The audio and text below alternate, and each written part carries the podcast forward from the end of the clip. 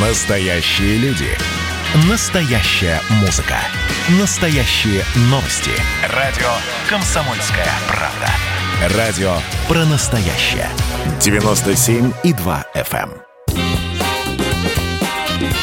эм. Был бы повод.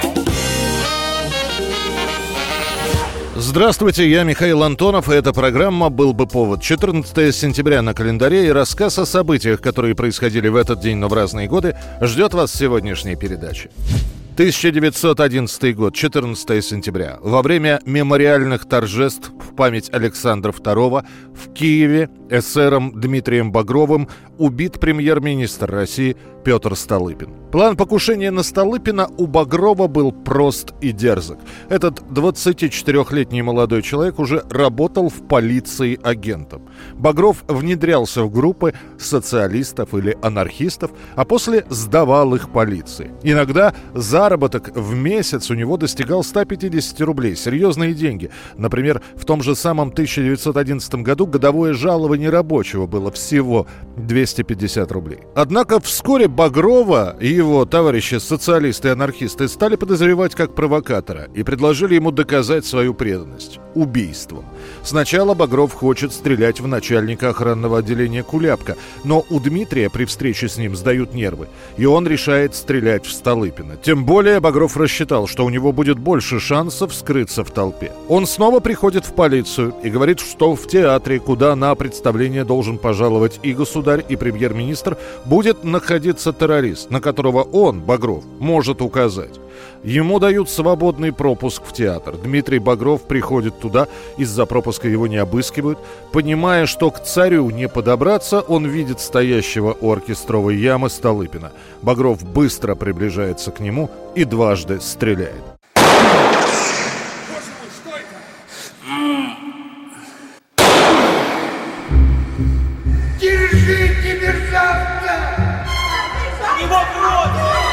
Одна пуля попадет Столыпину в живот, вторая раздробит руку. Раненый Петр Аркадьевич успеет перекрестить царя. Столыпин умрет через три часа в больнице. А Багрова схватят тут же. И за 10 дней быстрого следствия приговорят к смертной казни. Как сообщают очевидцы, смертельный приговор убийца примет совершенно спокойно, сказав при этом «Мне совершенно все равно, съем ли я еще 2000 котлет в своей жизни или не съем». 1959 год. Космический аппарат «Луна-2» впервые в мире достигает поверхности Луны. Успешный пуск второй советской космической ракеты – новый важный этап в исследовании и завоевании космоса человеком. До этого была запущена Луна-1. Она достигла окрестностей Луны, но отклонилась от курса и на саму Луну не попала. Потом запуски планировались еще трижды и каждый раз откладывались из-за сбоя автоматики. Подготовлен новый аппарат автоматической межпланетной станции, который получает название Луна-2. Продолжительность полета Луны-2 составила около полутора суток. Коррекция траектории ракеты при ее движении к Луне не предусматривалась, поэтому нашим конструкторам понадобилось скрупулезно подсчитать, чтобы аппарат не отклонился от заданных параметров. Из научного оборудования на Луне-2 установлены сцинтилляционные счетчики, счетчики Гейгера, магнитометры, детекторы микрометеоритов и прочее, прочее, прочее, вплоть до замера температуры. Наш аппарат удачно прилуняется, а точнее буквально врезается в Луну. Этот момент зарегистрировали зарубежные и отечественные обсерватории и было даже сфотографировано поднявшееся пылевое облако, и радиосигналы с Луны-2 резко прекратились, что подтвердило факт попадания станции на Луну. Человечество вступило в эпоху непосредственного проникновения во Вселенную.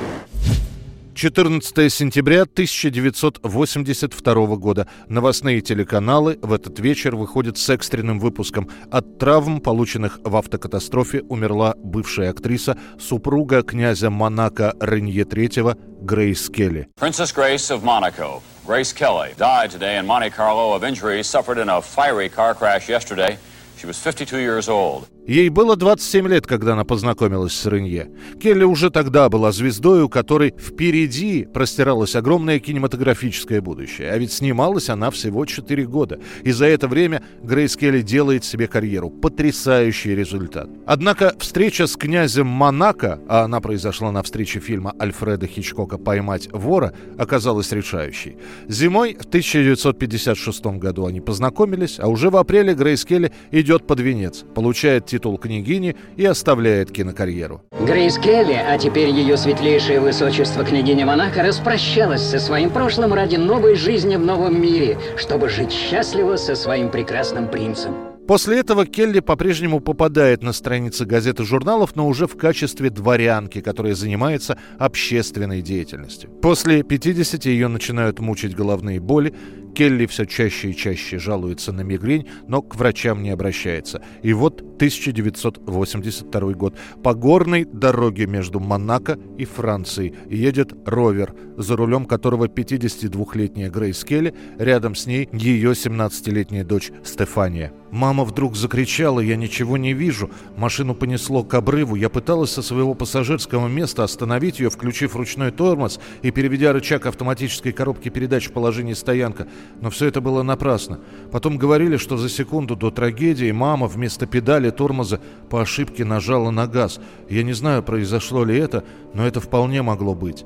Машина сорвалась со склона, большая часть ударов придется на водительское место. Стефания сама выберется из автомобиля. Грейс Келли в бессознательном состоянии будет доставлена в больницу. Через сутки врачи скажут, что несмотря на сердцебиение, мозг Грейс Келли умер. Бывший в тот момент у кровати муж, старшая дочь Каролина, сын Альберт решают отключить приборы жизнеобеспечения. Grace Kelly, actress Princess of Monaco, is dead. Княгиня Грейс будет похоронена 18 сентября в семейном склепе Гримальди. 1984 год. В главном кинотеатре страны Россия показывают новый фильм, ленту Ролана Быкова «Чучело» с Кристиной Арбакайте в главной роли. Никакое она не чучело! Я не разрешаю ее так называть! Можете убить меня с утра до ночи, пожалуйста! Я против бойкота! Эту ленту уже показывали допремьерно в Ленинграде и в Риге, и шуму она наделала эта картина ничуть не меньше, чем опубликованная несколькими годами ранее одноименная повесть Виктора Железнякова. А ты чего, Сомов, отворачиваешься? Страдаешь, что я оказалась предателем. Чучело кино про детей, а точнее про жестоких детей. Это разительно отличается от других картин про школьников, которые выходили раньше. В них были добрые, отзывчивые, заботливые и дружные пионеры. В Чучеле все наоборот. Подлость, предательство, подстрекательство и травля новенькой в классе Лены Усольцевой, которую сыграла Арбакайте.